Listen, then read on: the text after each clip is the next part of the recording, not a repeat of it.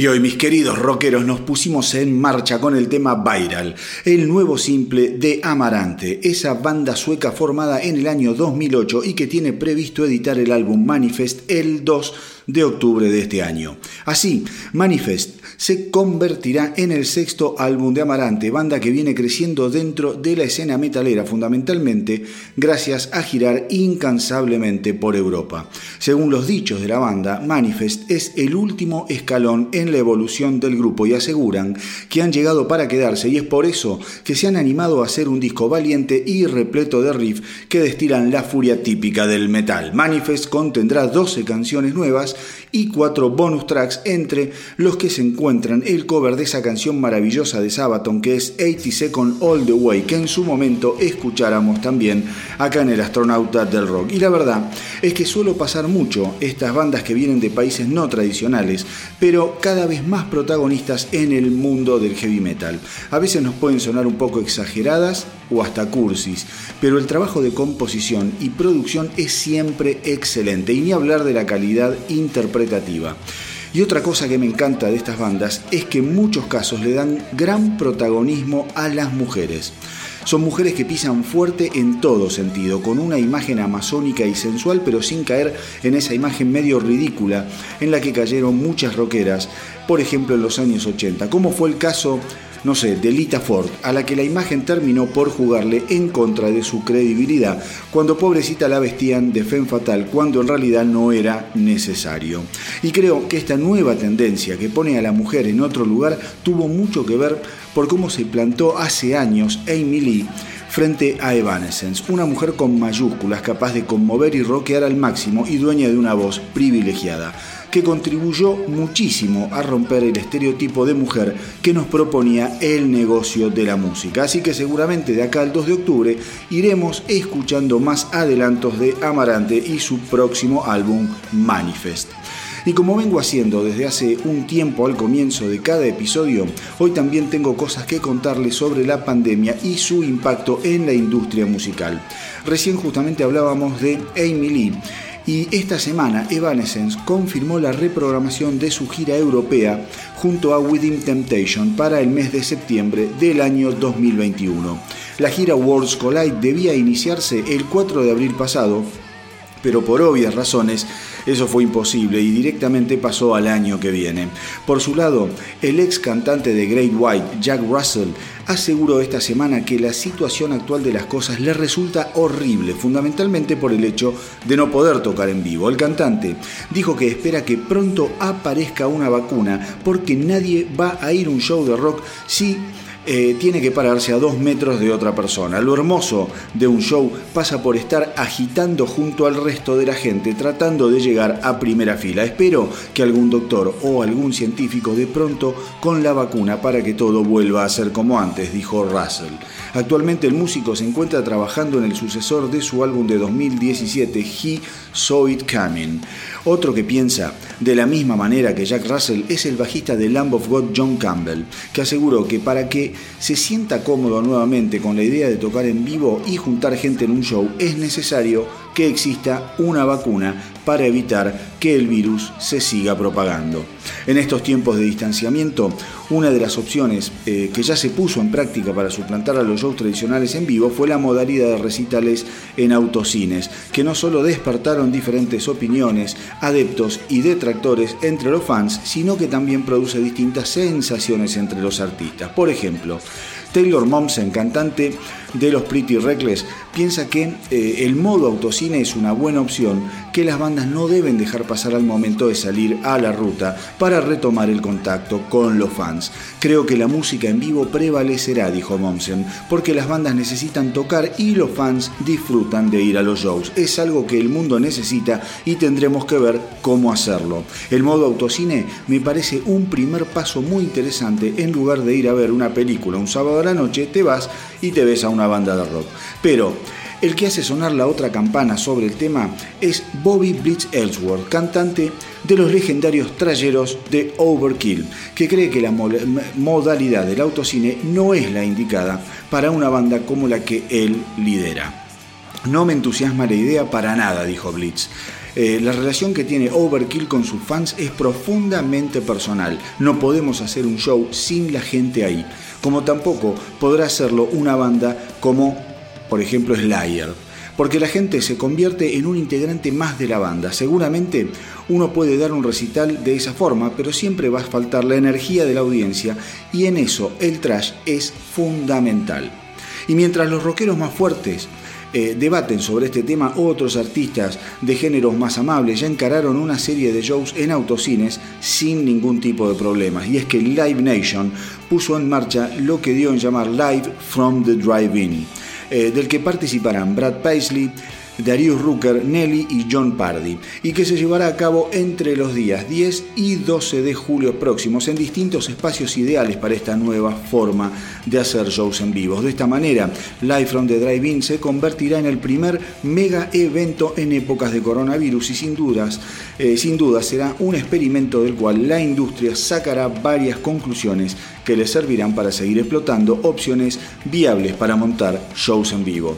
Pero si bien son muchas las noticias inquietantes sobre la pandemia y su impacto en el universo rockero, también hay noticias alentadoras en el sentido de que una investigación reciente asegura que el encierro hizo que la venta de instrumentos y software de grabación y edición se dispararan por las nubes. Por ejemplo, desde el mes de febrero el programa GarageBand de Apple fue bajado 13 millones de veces. GarageBand básicamente es un estudio de grabación de uso muy simple y práctico que ofrece muy buenas opciones a la hora de bocetar canciones o grabarlas sin las complejidades de problemas eh, y, y, problemas de programas un tanto más complicados de usar. De hecho, el astronauta del rock yo lo grabo usando el GarageBand. Pero bueno. Eh, la otra opción que se está bajando mucho en su formato de prueba de trial version, también de Apple, eh, es el Logic Pro. El Logic Pro sería el hermano mayor del GarageBand, algo más profesional, más complicado, con más opciones y en donde hoy en día se graban muchísimos, muchísimos discos. Eh, bueno, esto también repuntó en ventas en los últimos meses. También subieron las suscripciones a lo que son lecciones de música online. Eh, la venta de instrumentos también eh, subió muchísimo las ventas. ¿Y qué pasa? Hay gente de muchas edades, de, variadas edades, que tienen mucho más tiempo libre, entonces es como que se decidieron a aprender música, eh, a desatar un poquito el, el, corset que los tenía en el día a día y viste, sumergirse en la pasión eh, que les despierta quizá aprender un instrumento, aprender a, no sé, a cantar, aprender a usar, como les decía recién, un programa de grabación o de edición. Por ejemplo, los instrumentos más vendidos eh, en la famosísima cadena americana Guitar Center, que es una cadena enorme de venta de instrumentos, por ejemplo, son las guitarras acústicas y los ukeleles. Así que mis queridos rockeros, el futuro de la música de una u otra manera está garantizado. Mientras haya dementes hermosos que sigan apostando a crear, nosotros de este lado estamos dispuestos a seguir disfrutando. Y si bien hoy arrancamos con la banda sueca Amarante, la verdad es que cuando hay un 2 por 1 y más en tiempos de crisis, al menos yo siempre lo aprovecho. Y digo esto porque la segunda banda del día de hoy también llega desde Suecia y también llega con un gran estreno. Me refiero a la banda Hit esa banda formada en el 2007 que en poco tiempo se las arregló para hacerse de un lugar dentro de la nueva escena rockera. La banda está muy orientada al rock de estadios onda Snake o Foreigner y sus canciones están muy pero muy bien construidas con grandes estribillos que los han llevado a tocar incansablemente fundamentalmente por toda Europa. En febrero de este año, Hit editó su sexto álbum llamado Hit 2. Y eh, esta semana, motivados por el confinamiento y la necesidad de movilizar a sus fans con una canción que reviviera el espíritu de los shows en vivos, la banda editó el sensacional Back to Life que vamos a escuchar ahora.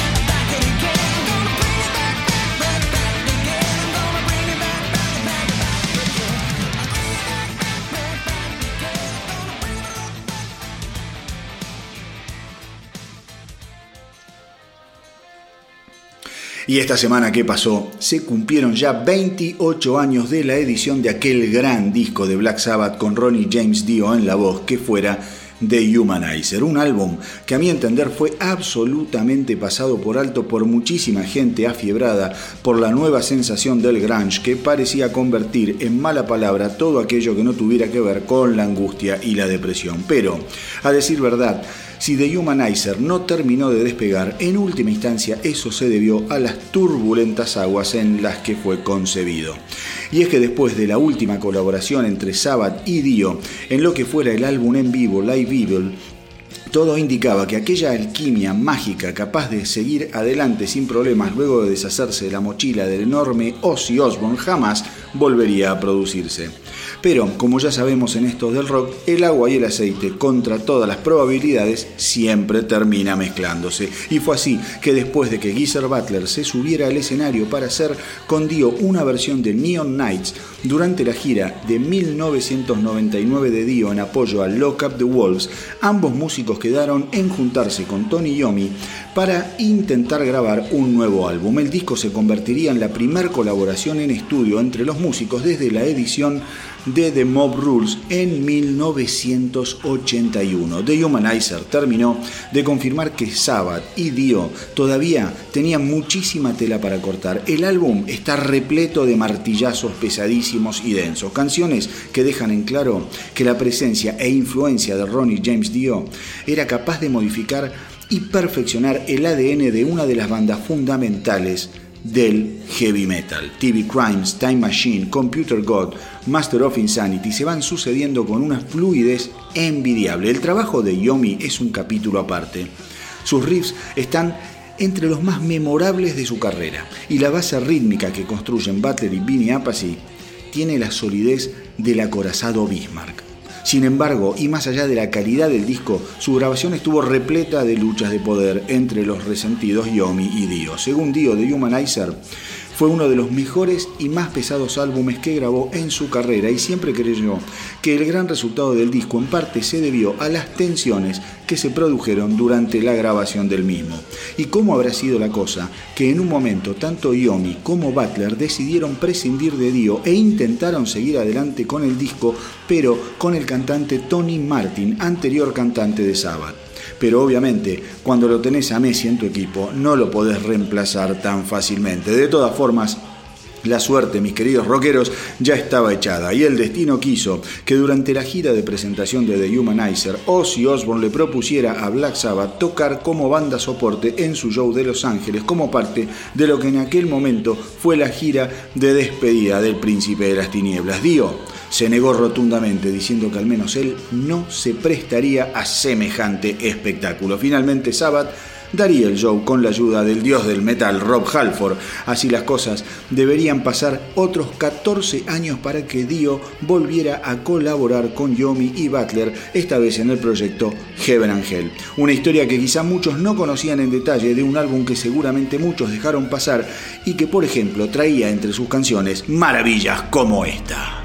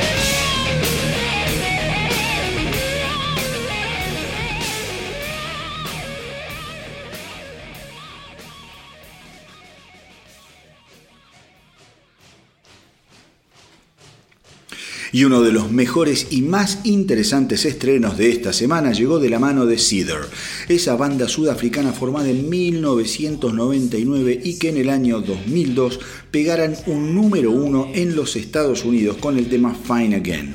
A partir de ese momento Cedar fue eh, un visitante constante en los primeros puestos de los charts gracias a canciones como Remedy, Fake It o Let You Down, entre muchísimas otras canciones. Si se ponen a escuchar los discos de Cedar en forma ordenada van a notar eh, una gran influencia de Nirvana o Alice in Chains en los primeros álbumes fundamentalmente, pero eso a mi entender no es indicador de nada necesariamente malo, sino todo lo contrario, porque la propuesta de Cedar viene a ser como el próximo paso que nunca terminaron de dar ninguna de esas dos bandas que lamentablemente no fueron capaces de evolucionar a nivel sónico por la muerte de Kurt Cobain y Lane Staley, respectivamente. ¿Qué hubiese sido el sonido de la propuesta de esas dos grandes bandas del grunge? Eh, con el correr del tiempo es una pregunta que obviamente hoy en día es imposible de responder. Lo que está claro es que en sus primeros años Cedar eh, abrevó en, en, esas aguas en forma consistente, dándole forma a un estilo que con el paso del tiempo fue mutando a un sonido más personal, inteligente y muy orientado al rock mainstream. Canciones de una factura perfecta, ideales para ser difundidas en radios y garantizarle a la banda un lugar siempre preponderante en las preferencias de un público fana del rock fuerte, pero no necesariamente lacerante. Pues bien, mis queridos rockeros, el veredicto está en vuestras manos. Vamos con Cedar y su nuevo simple, Dangerous.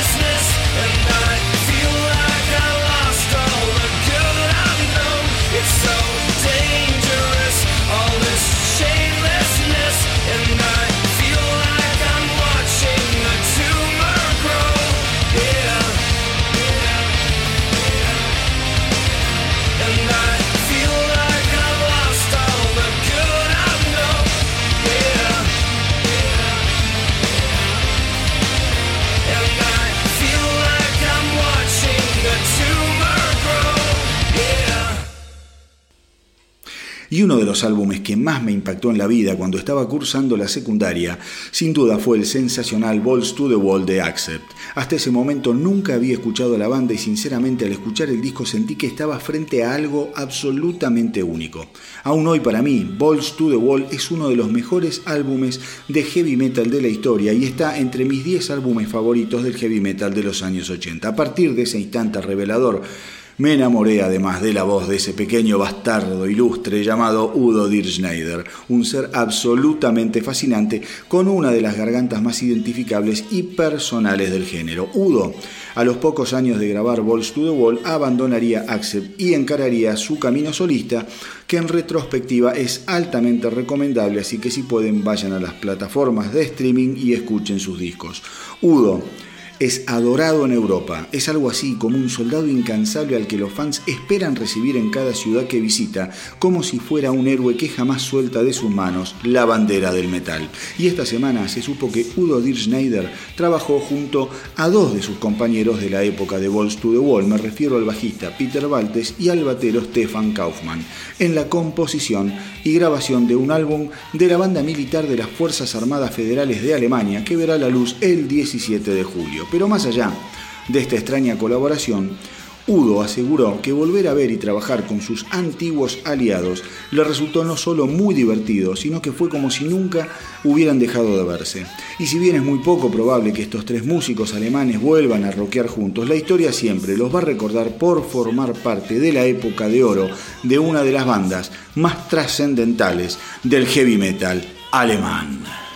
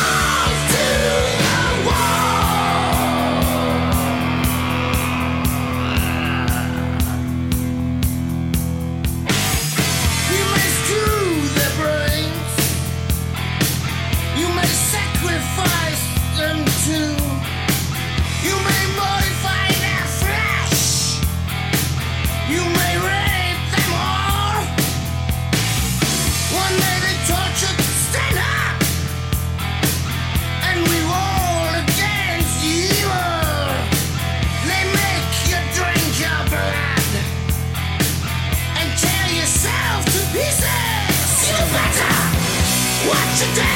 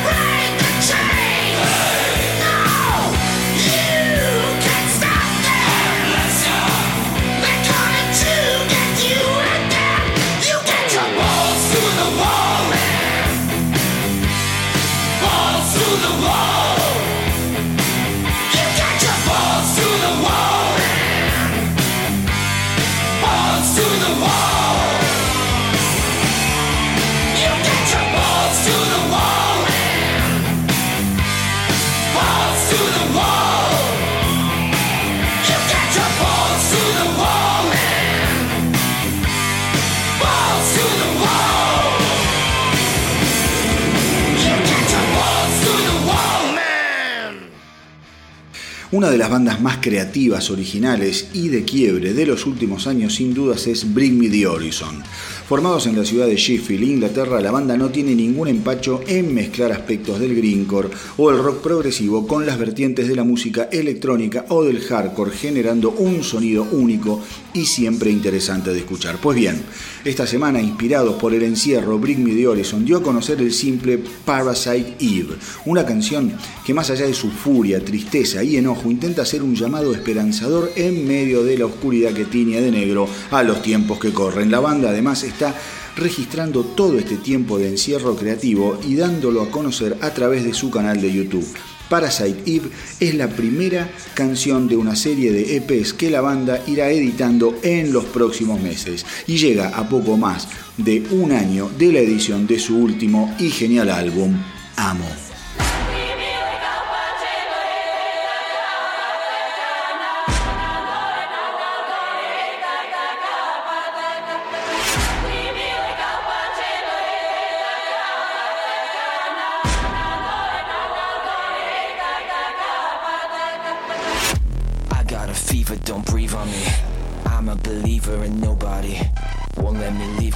Cause something. Hope I don't sneeze, I don't. Really, we just need to feel something. Only pretending to feel something. I know you're dying to run. I wanna turn you around. Please remain calm. The end has arrived. We cannot save you. Enjoy the ride. This is the moment you've been waiting for. Don't call it a warning.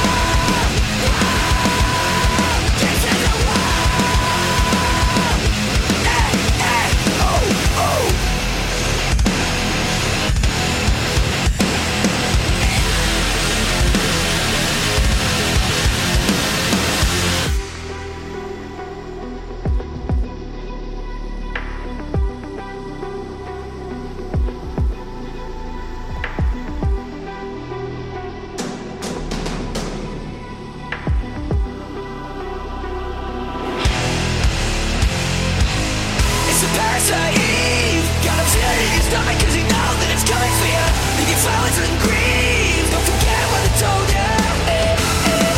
When we forget the infection Will we remember the lesson? If the suspense doesn't kill you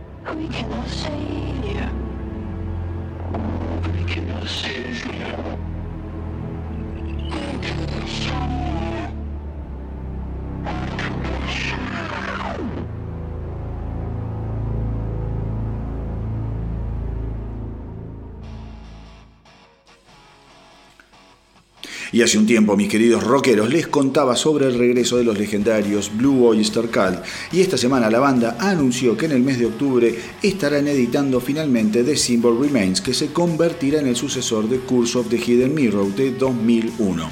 Mientras eh, que no se conocen demasiado los detalles del álbum, lo que sí se sabe es que va a contener 14 canciones que según la banda suenan como un grupo recorriendo su catálogo histórico para darle a los fans un poco de todo lo que han logrado cosechar a lo largo de su historia. Las primeras noticias sobre la vuelta de Blue Oyster Cult se conocieron en julio de 2019 cuando se supo que habían firmado un contrato con Frontiers Music y eh, que ya se encontraban componiendo y trabajando en su nuevo material. Así que este nuevo álbum será el primero eh, grabado por la actual formación de la banda que vienen tocando juntos eh, desde el año 2004.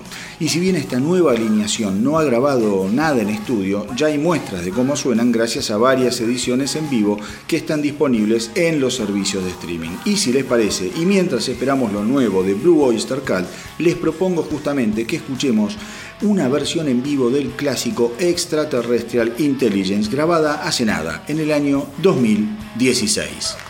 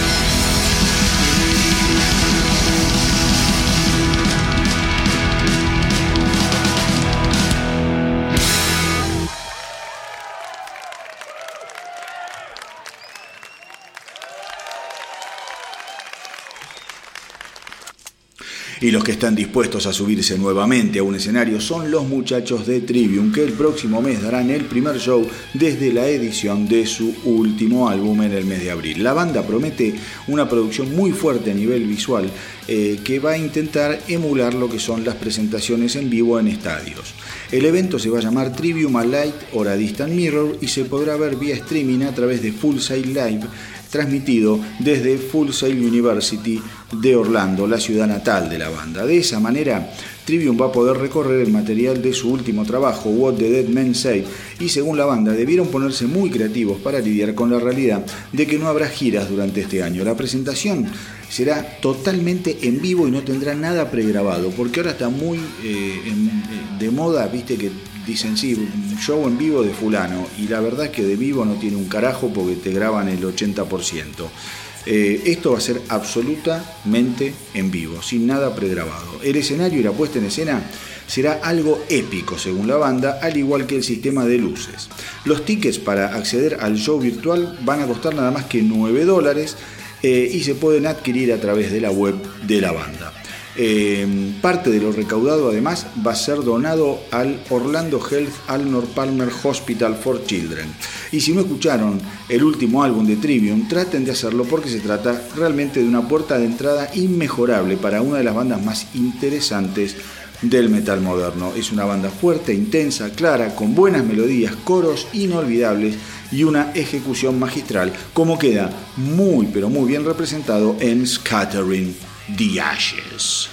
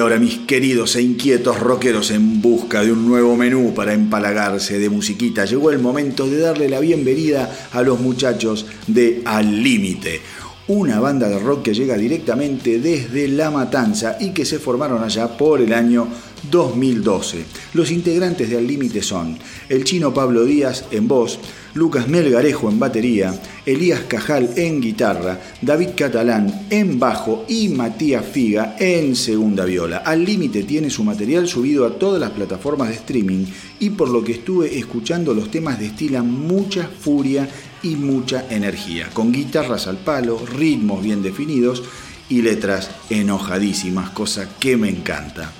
Eh, para que se den una idea de cómo viene la cosa, les recomiendo que les presten atención eh, a Vida Mediocre, Decadencia, eh, Ciudad Descontrol y el tema que vamos a escuchar hoy, que está buenísimo y que se llama Loca. Lo que más me gustó de la banda es que me sonó súper auténtica, una banda muy pero muy picante, no se la complican, van por la beta del punk rock, bien ciudadano, ideal para el pogo y el agite. Sería una linda experiencia verlos en vivo, la verdad, porque debe ser un, buen quilombo un show de estos chicos. Así que bueno, cuando vuelvan las cosas a la normalidad, ojalá den un show, eh, así lo podemos ir a ver. Eh, qué sé yo, está muy pero muy bueno, eh, porque ¿sabes qué? Me hizo acordar a la frescura de muchas bandas de comienzos de los 90, eh, cuando te podías perder, qué sé yo, en antros infernales como Isis, Gracias Nena, Heaven Angel. Entonces vos te metías ahí y podías descubrir qué carajos estaba pasando en el under. Era una época maravillosa, obviamente antes de la tragedia de Cromañón, eh, en donde el, el- el under porteño estaba en ebullición, ya venía calentando motores desde los 80 y en los 90 terminó de explotar. Los chicos de Al Límite han tocado, mira, eh, con dos minutos, Las manos de Filippi y Flema, entre otros. Eh, y para todos aquellos que quieran tirarles buena onda y escuchar más de lo que hacen, no dejen de visitarlos en Facebook, en Instagram y por supuesto en Spotify, YouTube y Deezer. Y como siempre les digo, apoyen a las nuevas bandas porque el rock lo salvamos entre todos o no lo salva nadie. Y recordá que si tenés una banda o sos solista podés enviarme lo que haces contándome sobre tu historia a elastronautadelrock.gmail.com Anota de nuevo, elastronautadelrock.gmail.com Y desde acá les voy a dar una mano para difundir todo lo que estén haciendo. Y ahora sí, vamos con los muchachos de Al Límite directamente desde La Matanza y su gran tema. Loca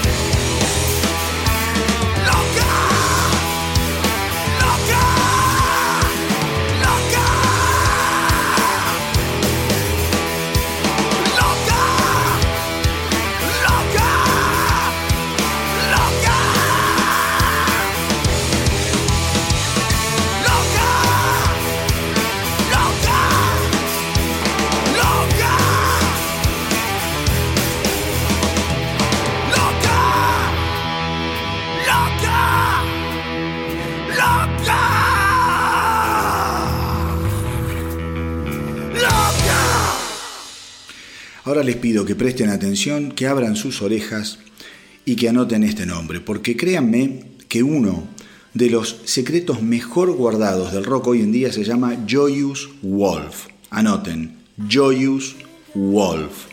Una banda californiana formada en el 2014 que para decirlo lisa y llanamente se cae de onda. Los tipos te mezclan el rock pesado con el blues, el grunge, eh, la música sureña, todo con una facilidad que realmente es envidiable y son capaces de generar un sonido súper original, fresco y irresistible. Los tipos tienen un solo EP editado en 2019 llamado Place in Time, que le voló la cabeza a tipos como Deep Purple y a Slash, nada más ni nada menos. Y es que los Joyous Wolf tienen mucho eh, del sonido retro, eh, de ese rock sucio, sin maquillaje, que hace tanto no se escucha, más allá de mínimas excepciones. Cuando escuché Place in Time, eh, me dio la sensación de estar escuchando nuevamente los primeros álbumes de los Black Crowes. Y acuérdense lo que les digo. Joyous Wolf va a dar muchísimo que hablar en el futuro. Pero bueno, esta semana la banda estrenó un tema imprescindible, el simple Odyssey, que vaya uno a saber si formará parte de un próximo álbum de la banda o si se trata simplemente de una canción surgida en cuarentena como está pasando mucho últimamente. Como sea, eso es lo de menos, porque el tema está bárbaro. Así que no perdamos más tiempo, como les dije, abran sus cabezas, abran sus oídos, no dejen de escuchar Joyous Wolf y el tema que voy a pasar ahora, Odyssey.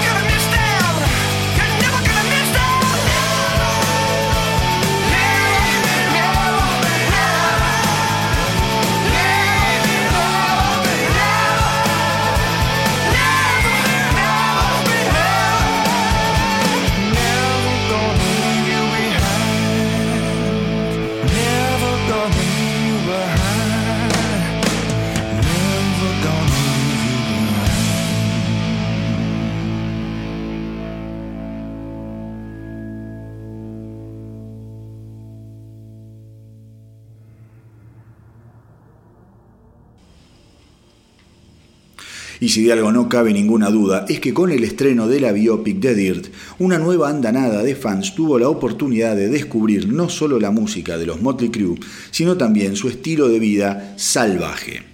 Los Motley Crue, sin dudas, eran una banda de pendejos descontrolados, sin mucho que perder y todo por ganar. Seres absolutamente disfuncionales y distintos entre sí. A cada uno de los integrantes los unía la necesidad de llegar a convertirse en una de las bandas más importantes de la historia del rock. Y para lograrlo, estaban dispuestos a todo. Sus shows incendiarios en el Sunset Strip rápidamente llamaron la atención de fans dispuestos a revivir la furia punk y el desparpajo metalero y de chicas muy dispuestas a intercambiar sus bombachas por una buena dosis de rock entre las piernas. Y fue así que de la nada Motley Crue se abrió las puertas al estrellato y la fama mundial a fuerza de escándalos, trompadas y canciones fantásticas. Entonces, después de la edición del incandescente Shout at the Devil, la banda se veía en la obligación de editar un nuevo álbum que estuviese a la altura de su predecesor. Pero llegado el momento de la verdad, estaba claro que habían estado más ocupados en las fiestas que en la composición. En 1985 Theater of Pain estaba listo para ser editado. Sin embargo, todos sabían que las canciones no eran lo suficientemente buenas. De hecho, en su biografía, Vince Neil se refiere al álbum como ese pedazo de mierda, mientras que para Nicky Six simplemente se trata de un montón de basura. Así las cosas, lo inesperado ocurrió cuando Vince Neil tuvo la idea de incluir el clásico Smoking in the Boys Room de 1973, que Neil venía interpretando cuando tocaba en su banda de covers antes de unirse a las filas de los Motley Crue. Para sorpresa de todos, la canción fue el primer simple del álbum y trepó directamente al puesto número 20 de los charts, y junto con la balada Home Sweet Home llevaron al álbum a vender la increíble cantidad de 4 millones de copias. Un verdadero golpe de suerte para un álbum absolutamente mediocre.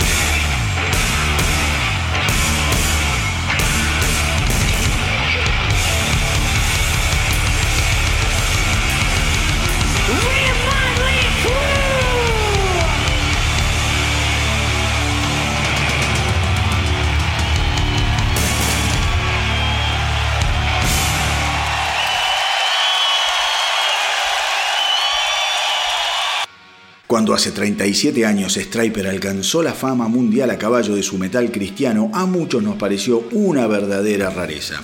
¿Cómo era posible que la religión y el metal combinados dieran como resultado algo tan pero tan interesante? Pero eso no sería lo más extraño si no fuera porque aún hoy Striper sigue difundiendo la palabra del Señor a través de canciones fabulosas y justamente esta semana la banda editó el simple Blood from Above como adelanto de su próximo álbum Even the Devil Believes, que saldrá a la venta el próximo 4 de septiembre. El vocalista Michael Sweet aseguró que están muy contentos por estar escribiendo este nuevo capítulo del libro de Striper que fue grabado durante la pandemia y que sin dudas intenta dejar un mensaje de esperanza en estos tiempos y momentos tan oscuros. Así que si les parece, vamos a escuchar lo nuevo de estos precursores del metal cristiano, que más allá de las creencias de cada uno, está claro que lo que nunca hay que perder es la fe por el buen heavy metal.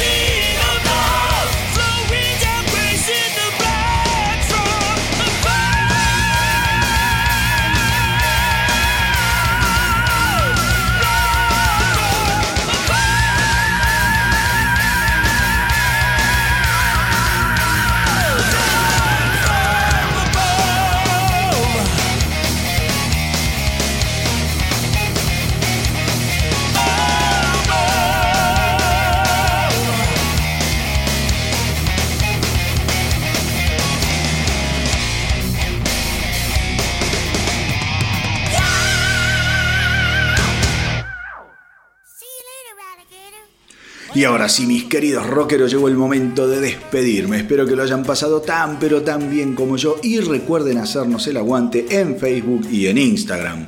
Y recuerden que si tienen banda o son solistas me tienen que enviar todo lo que estén haciendo a elastronautadelrock.gmail.com y desde acá les voy a dar una mano para difundir su propuesta. Pero antes de cantar bingo y salir por la puerta del casino a malgastar la guita en época de malaria, les tengo una última fija para que hagan una última apuesta y hagan saltar la puta banca. Y es que esta semana que pasó más exactamente el 25 de julio se cumplieron 40 hermosos años de la edición de aquel álbum que cambió para siempre la historia de la música. Estoy hablando nada más ni nada menos que de Back in Black de ACDC, que marcara el ingreso a sus filas de Brian Johnson, ese ignoto cantante de la banda aún más ignota, Jordi, que fue capaz de calzarse los botines del insuperable Bon Scott y conquistar con ACDC un nivel de popularidad verdaderamente extraordinario. Back in Black lleva vendidos entre pitos y flautas algo así como 50 millones de copias a nivel mundial y es uno